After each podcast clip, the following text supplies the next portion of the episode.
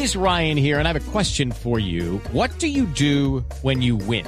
Like, are you a fist pumper? A woohooer, a hand clapper, a high fiver. I kind of like the high five, but if you want to hone in on those winning moves, check out Chumba Casino. At ChumbaCasino.com, choose from hundreds of social casino style games for your chance to redeem serious cash prizes. There are new game releases weekly, plus free daily bonuses. So don't wait. Start having the most fun ever at ChumbaCasino.com. No purchase necessary. BGW. Void were prohibited by law. See terms and conditions. 18 plus.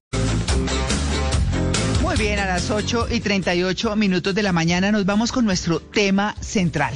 El que anunciamos o hemos anunciado, anunciado nuestras promos y que además eh, mencionamos hoy en la mañana. No pele el cobre por plata. Es la música. Hemos eh, mencionado en diferentes momentos, obviamente, este tema central que tiene que ver con la organización de las finanzas en el hogar, en la casa si uno se pone a echar cabeza, por lo menos eh, yo que estoy más grandecita que ustedes, se acuerda que eh, había muchas parejas o regularmente los papás, los señores eran quienes mantenían el hogar porque eso era como lo de la época, lo normal y demás. Las cosas han ido cambiando y mi mamá siempre me dijo, mi hijita, estudie, trabaje y tenga su independencia económica. Con eso puede estar tranquila. Y la verdad es que, eh, como decía un oyente en Twitter, pues se vienen cosas que son hartas cuando una persona depende de la otra, que son las humillaciones y demás, pero eso depende también de la persona. Eso no siempre es así, porque en los matrimonios siempre hay acuerdos y demás. Uno está bien en un momento, el otro no, los dos al tiempo o los dos en la mala, como dicen las señoras. Bueno, en fin, tema hay para hablar muchísimo. Estamos con Sebastián Rodríguez, que es asesor y educador en eh, finanzas personales. Sebastián, buenos días. María Clara, ¿cómo estás? Bien, maravilla esta invitación, me encanta. Ah, no, pues además. Ah, sí, no, pero por favor, por supuesto. Bueno, Sebastián, ¿qué hacemos con eso? Porque pues cuando uno escucha eh, digamos que hay mucha más apertura en algunos, pero hay no tanta en otros, son más egoístas. Yo decía eh, muy temprano que como se manejan los sentimientos, se maneja el dinero, o como se maneja el dinero, se manejan los sentimientos, más bien. Eh, ¿Qué le dice a usted la experiencia? Oye, acabas de decir algo de lo más importante de las finanzas personales. Pareces asesora y todo, María Clara. Dios mío.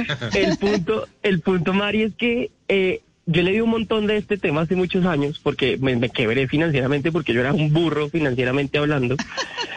Y me di cuenta que el 80% de los resultados financieros de una persona, al ser finanzas personales, son las emociones que tienes frente al dinero y solo el 20% es lo que sabes de finanzas las inversiones, que si es rentable, si no es rentable, y muchas personas creen que es al revés, que lo más importante es saber qué es una TIR, qué es un valor presente neto y todo ese lenguaje técnico de las finanzas, y cuando te vas a dar cuenta, no, lo más importante son las emociones, así que pues estás 100% alineada con la teoría y sobre todo con mi experiencia. Yo me di cuenta trabajando en mis emociones frente al dinero, eh, y mejorándolas, por supuesto, que ahí estaba donde mejoré 100% mis finanzas a futuro, total.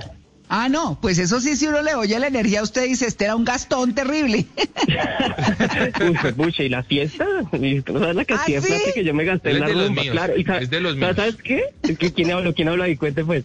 Juanca, Juanca Solarte, sí señor, Juanca Yo, Juanca. Nos hemos encontrado en más de una rumba, yo sé que nos hemos encontrado en más de una rumba. Sí, seguro, ahí está. Y, y ¿sabes qué era lo que pasaba? Mis gastos, mis grandes gastos en la rumba, no eran por yo disfrutar el momento, sino por yo aparentar que yo podía tener el mismo ritmo de gastos de mis amigos. Y eso del qué dirán y el aparentar es una de las razones que hace que los latinos, no solo los colombianos, los latinos gastemos mucho dinero. Y es cómo me va a quedar atrás, cómo va a conquistar una niña si no la llevo al mejor restaurante, cómo y, y empieza uno a, a sopesar la falta de autoestima con el dinero y al final terminas sin autoestima y sin dinero. Claro, es que eh, digamos que cuando se va eh, eh, volviendo al tema del matrimonio, que es el que nos atañe hoy, cuando uno se va a casar, hace curso prematrimonial y demás, y hay unos cursos muy interesantes donde dicen, bueno, ¿y ustedes ya pensaron cómo es que se van a dividir los gastos? Para que nos escuchen quienes no hicieron el ejercicio antes, pero también quienes ya están metidos en el matrimonio y la cosa no está como tan balanceada. Entonces, ¿cómo se hace ahí? Sebastián. Es que yo, yo, creo que el chicharrón ahorita es que la mayoría de parejas no se casan, entonces no tienen ese curso prematrimonial. Entonces el curso lo hacen en vivo y en directo en casa, ¿no? Entonces por eso es que hay muchos errores financieros hoy. Y a tu pregunta es hay que hacer acuerdos. Tú misma lo has dicho y lo, lo, lo, lo, has reforzado y los acuerdos son fundamentales al momento de cómo se va a administrar el dinero en casa. Oiga, Sebastián, pero venga, venga, perdóneme, lo interrumpo. Venga, lo interrumpo. Uno puede decirle, esto para, para, nuestros, para nuestros oyentes, decía al marido, ¿usted cuánto se gana? Eh, pero no así, ¿no? Pues no, usted cuánto, porque si no, pues no. No, digamos en el buen sentido. Bueno, ¿tú cuánto te ganas, mi amor lindo? ¿Cuánto te ganas? Yo me gano esto, gordo divino. entonces, entonces dice uno, bueno, tú te ganas esto y esto. ¿Qué gastos tenemos?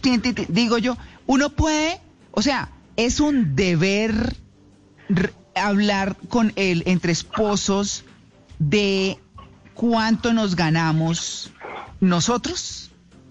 Pues el ideal, desde mi punto de vista, e incluso ahorita desde mi experiencia, porque yo hace unos meses atrás me vine eh, a vivir con mi novia y con, con la hija que tiene mi novia, y desde mi punto de vista, el ideal sí es ese. O sea, que tú compartas abiertamente cuánto te ganas, cómo gastas, cuáles son las deudas con las que llegas, cuáles son los activos con los que llegas y basado en eso se hagan acuerdos. ¿Por qué? Porque una de cada tres parejas, según varios estudios que hay en internet, se separa por temas de dinero. ¿Y qué pasó en mi casa, por ejemplo? Mis papá, mi mamá nunca supo eh, cuánto se ganó mi papá, porque es que antes era así. Eh, este loco trabaja, yo me gano también mi platica y cada uno compra las cositas por el lado, pero yo, ¿cómo voy a ver preguntarle cuánto se gana mi esposo? ¿No? Era un tema mm. como que el dinero, incluso hoy en día en el siglo XXI, Mari, el mm. dinero es un tabú más fuerte que el, que el sexo. O sea, la gente habla más fácil de sexo que de dinero. Tú le dices a alguien cuánto se gana en una fiesta y te sacan de la fiesta. Claro. Claro. Claro. Entonces, digamos que en ese sentido sí hay que hablarlo. Desde mi punto de vista, sí hay que hablarlo y sí hay que llegar a acuerdos. Ahora, es bien difícil, porque la gente que nos está oyendo dice, sí, tan fácil decirlo, pero ¿en serio decirle a mi mujer cuánto me gano? Ay, Dios mío. Claro, pero bueno, uno veía... Ah, bueno, no, adelante, Luis Carlos. Ah, qué pena, María Clara. Sí, es que también hay otros casos eh, eh, en la comunicación financiera, las parejas, en los que, y conozco algunos casos, porque esto es real, en los que el esposo le entrega cada quincena o cada mes la totalidad de sus ingresos a su esposa para que los administre. Y le dice, deme a mí cada semana lo de mis transportes y mis almuerzos, pero usted administre mi plata. ¿Cómo ve eso? Pues creo que eso es hasta un poquito mejor que lo otro. Sin embargo, yo siento que el, que, el, que el punto es llegar a un, a un equilibrio donde haya un trabajo en equipo. Al final, cuando uno se casa o cuando uno se rejunta, por así decirlo, el objetivo es empezar a trabajar en equipo por un nuevo propósito que es una familia. Sea el hijo un perro, sea el hijo un gato, o sea el hijo una persona humana de verdad, o no haya hijos, ese nuevo formato es un equipo de trabajo que se debe convertir en una alianza que a futuro crezcan de la forma más eh, genuina y más enfocada posible. Cuando el dinero lo maneja una persona pero lo gana el otro, digamos que hay un conocimiento conjunto de cuánto hay ingresando al hogar. Porque en este sentido, lo que tiene que empezar a pasar, idealmente desde mi opinión, ¿no? Esto no tiene que aplicar todo el mundo, es que incluso el lenguaje sea en conjunto. Entonces ya mm. pagamos el agua, ya pagamos el arriendo, porque muchas personas se juntan y dicen, ya mm. pagué el arriendo, pero ¿cómo así que ya pagué si los dos vivimos acá? Porque no empezamos a hablar en plural de este tema. Así que sí, pues es, un pasito mucho mejor, claro que sí, que la mujer, pues que el hombre le entregue y administre, pero el mejor, el mejor momento es trabajar en equipo, en conjunto, porque incluso las deudas de los dos pueden, pueden salirse mucho más rápido, o sea, pueden acabarse las deudas si en equipo se trabajan en objetivos. Yo incluso asesoro parejas y he logrado salir de deudas 10 veces más rápido porque son dos contra uno, más o menos por así decirlo, dos personas contra una deuda. Por así decirlo, es mucho más eficiente el uso del dinero. Claro. Sebastián, cuando hablamos entonces de finanzas compartidas, de una misma bolsa, como nos decía una de nuestras oyentes respondiendo a nuestra encuesta en Twitter, si tenemos una misma bolsa, compartimos deudas, compartimos gastos, ¿cómo hacer para no olvidarnos de que también somos personas independientes que necesitamos, por así decirlo, nuestra mesada para lo que cada uno necesite? Si yo quiero salir y comerme un roscón, que pueda salir con tranquilidad y comerme mi roscón y comprarme mis flores y en el caso de las mujeres mi blusa, mi delineador de los ojos. ¿Cómo entonces no olvidar esa singularidad que caracteriza a todos los seres humanos, aunque tengamos una misma bolsa en común y seamos una pareja que aporta para lograr todo lo que gana? Tal cual. Entonces, mira, lo que yo recomiendo a las personas es maneje un mismo Excel, más no una misma cuenta de ahorros, porque aquí es donde la gente empieza a decir, entonces yo me gano una plata, el, loco este otra, y debemos los dos pasarlos a una tercera cuenta de ahorros. No, la respuesta es no. Manejen todo en un mismo Excel, incluso en una misma hojita. No, no es necesario el Excel. Lo importante es que controlen las, los pagos y todo a través de un mismo formato, pero lo hagan en las cuentas independientes, ¿no? Esto me encanta aclararlo porque la gente cree que siempre hay que juntar las cuentas de ahorro y no. Ahora, de ese gran total de la familia, X más Y, independiente si X gana más que Y o si Y gana más que X, porque eso es otro conflicto que empieza a ver que más adelante podemos hablarlo, de ahí para abajo vienen los gastos familiares y normalmente, si son juiciosos, sobra un pedacito. ¿Qué recomiendo yo dentro de los gastos familiares? Que literal haya esa mesada en donde la mesada, independiente si X gana más o Y gana más, debe ser igualita, porque también pasa que como yo traigo más plata al hogar, entonces mi mesada tiene que ser más grande. ¿no? Entonces uno se lleva 500 mil y el otro se lleva 800 mil porque trae más. No, para mí debería ser equilibrado. Y la razón por la cual existe esa mesada, tú misma lo dijiste, es que hay gastos del hombre que la mujer jamás va a entender y hay gastos de la mujer que el hombre jamás va a entender. Me refiero, por ejemplo, las membresías de PlayStation, los guayos del fútbol, las carteras Michael Kors. O sea, hay cosas que me dicen, pero ¿por qué le vas a meter tanto billete en la cartera? Pero, pero es, mi problema. Si, si usted se compra unos guayos de, de, un millón porque tienen yo no sé qué de Messi, pues déjame comprarme mi cartera. Sí, como que hay gastos que uno nunca va a entender. Entonces, esa mesada es súper importante, sobre todo para esos gastos. Y lo otro, ¿cómo se van a dar sorpresas? Esa mesada también sirve para esos regalos sorpresas. Incluso nos pasó esta, esta vez con, con, mi novia que era como, ¿cómo anoto este gasto si es una sorpresa? Como que al final me voy a dar cuenta en el, en el archivo de seguimiento, sorpresa, Tian, se, se dañó la sorpresa. Sebastián, em, en, el tema de pareja, cuando hay alguno que no está trabajando porque perdió su empleo o lo que sea, y dura así una, etapa larga, tres, cuatro, seis meses, eh, pero hace trabajo en la casa, por supuesto, la organiza, no sé, sirve para otras cosas en el hogar, hay que cuantificar ese trabajo, hay que darle un valor para que no se genere ahí un desequilibrio emocional, seguramente. Pues mira que la cuantificación, tú la acabas de decir, no es en dinero, sino es en emoción. Y va a pasar que tal vez la persona que, que, que, renuncia a su trabajo, que no está trabajando y que está empezando a construir un emprendimiento, se siente mal porque no está proveyendo dinero. Y es normal en el ser humano sentir que si yo no proveo, no soy suficiente, no soy merecedor, no, ¿cómo vamos a salir a comprar? ¿Cómo no? Que si no hay plata, si yo no estoy trayendo. Pero el punto es que la cuantificación tiene que ser emocional. Y mi mamá, por ejemplo, fue ama de casa toda su vida y durante muchos años se encargó de nosotros. Y yo siempre he dicho, puta, eso es un trabajo el berraco. Ah, es un trabajo además fundamental. Es un trabajo además, o sea, yo soy quien soy gracias a que mi mamá estuvo ahí para mí cuando yo la necesité en mi juventud, por así decirlo, y me consintió y al, al final a mí eso me parece, y muchos hombres lo, lo, lo descalifican, para mí ese trabajo es pucha, es uno de los más duros y es uno de los mejores trabajos, no para que uno le pague, por así decirlo, a la, esposa por eso, pero sí para que lo valore eh, como un trabajo que, que, pucha, al final pues uno tener el almuerzo listo, la coquita lista para llevársela en la maleta, ¿no? Este tema a mí me parece que es, eh, y fue en mi familia un punto muy importante entre mi papá y mi mamá y, y así mismo considero que debe valorarse más, más en emoción que en dinero. Sí, y Sebastián, de acuerdo con su experiencia y teniendo en cuenta que seguimos en una cultura machista, ¿se sigue presentando conflictos cuando es la mujer la que gana más que el hombre? ¿Ahí también se pela el cobre? Sí, y, y ahorita también pasa al revés. O sea, muchos hombres, cuando la mujer gana más, sus emociones eh, se sienten mal. Ahora, esto es todo un tema grande a trabajar. Hay un libro que a mí me fascina que se llama Los secretos de la mente millonaria, en donde todas estas cosas que nos hacen sentir mal de una u otra manera vienen de semillas que se sembraron en nosotros cuando éramos pequeños, cuando éramos niños. Y de repente escuchar a papá decir cuando éramos chiquitos, es que el hombre es el que provee en la casa y punto y se acabó en una pelea familiar, algo así. Eso siembra una semilla en uno en la cabeza, que uno se da cuenta en el inconsciente y entonces cuando, cuando la mujer provee más que el hombre, uno, uno dice, pero ¿por qué yo me siento mal? Y fue porque en algún momento el papá botó ese madrazo en una comida y se le clavó a uno en esa semilla que el hombre es el que tiene que proveer en la casa y cuando la mujer provee más uno empieza a sentirse horrible y nunca entiende por qué. Y hasta que uno no trabaja con terapias, con psicólogos, con psiquiatras, ese momento de la vida donde sucedió eso, vas a seguir sintiéndote mal. O sea, ya es un tema, ¿sí ven por qué les digo que las finanzas son más emocionales que financieras? Porque cuando uno se da cuenta que la mamá fue regañada por dinero y uno no entiende por qué uno se siente mal y llega ya ese momento de la vida donde pasó eso, uno transforma eso y. todo cambia. Claro, claro. Juanca. Sí, eh, Sebastián, em, yo que salgo mucho con amiguitas, la cosa, una vaina, la otra, eh, soy muy gastador, soy terriblemente gastador, pero siempre inicio así, siempre es gaste, gaste, gaste, gaste.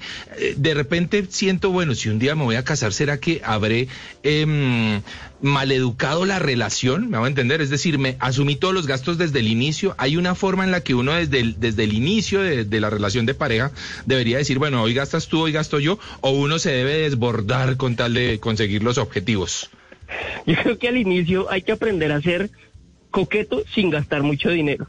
Y hay muchos planes muy coquetos, de muchos puntos, de muchos eh, coqueteo puntos, para, por ejemplo, yo a veces llevaba a, a las, a las mujeres a las que les coqueteaba, yo las llevaba a hacer slackline con un amigo, que eso es una cuerda en la que uno camina en equilibrio Sí, sí, sí, sí. en el Parque del Virrey, por no, ejemplo. pero usted es un temerario, hola. Y eso es un No. planzazo, entonces uno lleva un picnic con un pan bimbo y un par de jamones medio, pues no tienen que ser también los, los jamones más caros, pero es un plan diferente. Claro. Y cuando tú ejecutas planes diferentes económicos, la gente queda marcada. Ahora, yo creo que al principio está bien si uno gasta. Lo que usted va a tener que escribir es un diario de un, un- un, eh, manual de conquista. ¿Cómo, cómo Sí. conquistar? ¿Cómo conquistar sin plata? Sí. Conquiste Sí. sin billete. Algún día, algún día pensé sacar un curso de eso para que lo para que vean. No lo dudo. Entonces, ¿qué les iba a decir? Entonces, ¿qué pasa? Cuando, cuando yo creo que la relación ya se empieza a tornar un poco más formal, porque hay un pedazo en que uno está como saliendo, que le dicen así, estoy saliendo hasta ahora con esta persona, yo creo que sí hay un, un tema en la, en, el, en la seducción y el coqueteo donde uno imprime un poquito más de, de, de coqueteo y por ende invitaciones y cosas. ¿Qué pasa? Si ya la relación se va a formalizar, uno de los temas prioritarios para mí que yo evaluaba, ¿no? En ese en su momento era qué tan bien administraba su dinero, qué tanto miedo le tenía al dinero, qué tanto miedo le tenía a las deudas, que ¿sí me entiendes? Porque es que al final si uno, pucha, al final se casó con esa persona o se fue a vivir y era un desastre financiero y no compartíamos los mismos principios financieros, por así decirlo, pues eso va a convertirse en, en esa una de cada tres parejas que se separa por temas de plata. Entonces yo creo que al principio, pues yo creo que sí se puede invitar. Ahora busque planes más baratos. Lo segundo es ya cuando la vaina se vaya a formalizar, hay que evaluar muy bien con quién te estás casando, eh, financieramente hablando, para ver si esa relación a futuro, financieramente hablando, se va a mantener estable. Claro. Bueno, entonces, recapitulemos, recapitulemos, Sebastián. ¿Qué hay que hacer y cómo hay que seguir? Entonces, yo creo que el paso número uno y el principal es el enamoramiento financiero, y así yo lo llamo en mis asesorías. Enamórese financieramente de su pareja. Dos cosas para enamorarse financieramente de la pareja. La primera, empezar a hablar en plural. Ya pagamos el arriendo, ya pagamos la luz, independiente de qué cuenta salga, independiente si usted provee o no billete en el hogar, hablen en plural. Eso es número uno, ¿sí? Y número dos, eh, para, para el tema de, de estructurar el manejo del presupuesto, es júntense financieramente en el mismo número X más Y, gastos familiares y mesada para cada uno para esos gastos que son como eh, independientes y merecedores de mujer y de hombre, que pues muchas veces no vamos a entender qué le gusta a las mujeres y qué le gusta a los hombres en ese caso. Bueno, pues ahí está. Eh, organícense y todo, porque pues, ¿qué se hace? Yo alcancé a tener eh, algunas eh, conocidas que decían, no, es que, ay, no, es que quiero, quiero unos zapatos, pero me toca pedirle al fulanito. Yo decía, ay, no, eso me parece tan denigrante, o sea, nada que ver. No, deme No, para los zapatos, total. listo. Sí, bueno, no, no, sé. es que hay, hay que hablarlo, hay que hablarlo. O sea, definitivamente yo creo que Sí. en todas las relaciones hay que hablar de todo. Y Sí, de dinero exacto. es una de las cosas más importantes que hay que hablar. Y sobre todo hablar cuando uno de los dos esté en la mala, sea la Claro. mujer o sea el hombre, ¿no? Total. Porque esa es una cosa que es bien importante. Pues bueno, Sebastián, muchas gracias por su atención con el Blue Jeans de Blue Radio. Oh, me encanta, me encanta. Oye, ¿puedo hacer un paréntesis ahí más? Estar Ay, en la sí. mala no solo significa, estar ¿Qué? en la mala no solo significa no tener billete, porque uno puede ganar mucho billete Sí. y emocionalmente, eh, por no saber administrar bien el mucho billete, uno se puede sentir mal. Mira, a mí me pasó que me hice libre financieramente Sí. y como no sabía qué era hacer eso, y como ya, ya me pensioné a los 34, yo decía, me sentía mal. Se Y tuve, tuve casi 34. dos meses Dos meses de tristeza porque porque era algo que en mi vida nunca había pasado y en mi familia menos. Entonces mi cerebro no sabía cómo actuar con eso. Y, y uno dice, no, este man debe estar el hombre más feliz del mundo. Y la verdad, dos meses sintiéndome muy mal. Entonces mira que necesariamente estar en la mala no solamente es no tener dinero, sino que muchas veces hay muchas variables más que afectan emocionalmente el di- la- las, las, las parejas en términos del dinero y hay que estar muy pendientes de eso Claro. y apoyarse mutuamente. Sebastián, me están pidiendo sus redes. Mira, mis redes son arroba Tian Rodríguez LF. Sebastián, pero le quitas el Sebas. Tian Ajá. Rodríguez LF. Así quedo yo, arroba Tian Rodríguez LF. ¿Usted tiene una charla en estos días? Ay, sí, mañana, mañana. Gracias, Mari, por eso. Yo, Bueno. además de eso, ¿qué dije? Emprendamos, ¿no? Pues en este mundo tan, tan, tan difícil financieramente hablando, hay que empezar nuevas fuentes, hay que empezar a buscar sí o sí nuevas fuentes de ingreso. Y a mí el emprendimiento me encanta. Y yo me hice libre financieramente a los 34 porque aprendí a emprender. Y aprendí a vender primero jabones y rubores en la calle y hoy, pues, por supuesto, afortunadamente, después de 10 años, tengo empresas, pero, pero emprender a mí me parece lo máximo y, y se puede hacer desde casa. Hoy en esta pandemia, pues, nos mostró el mundo que digitalmente uno puede vender lo que sea. Entonces me, me enfoqué en eso y mañana tengo una clase gratuita que se llama Los mitos del emprendimiento que no te permiten emprender. Y ojalá se puedan conectar muchos, incluyéndolos a ustedes. Ay, bueno, sí, no, me interesa. ¿En qué, en qué red? ¿En qué red lo va a hacer? En Instagram, en mis historias, tengo el link para que se registren totalmente gratis, sin problema. Y en mi biografía también está el link. Ok. Oiga, su Bueno. merced, entonces valdría, valdría si yo digo, ya salimos a tomar cerveza, yo voy yo solo, ¿no? Pero como uno debe hablar en plural, entonces yo, yo No, digo, qué ya horror, salimos- no, no. Sí, no ya, ya- ya- ya llegamos borrachos, ya llegamos borrachos. Bueno, Ya llegamos No, no, no, borrachos, no. ya me la pegué, ya nos la pegamos. ya no la pegamos.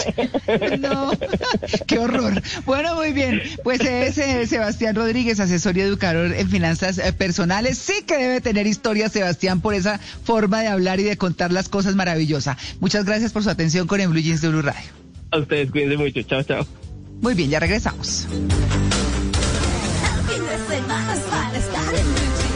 Somos un país a prueba de todo.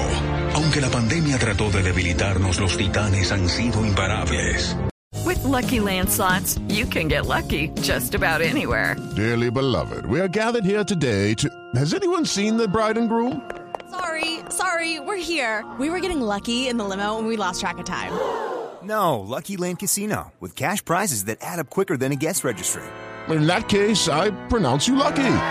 Play for free at LuckyLandSlots.com. Daily bonuses are waiting. No purchase necessary. Void where prohibited by law. 18 plus. Terms and conditions apply. See website for details.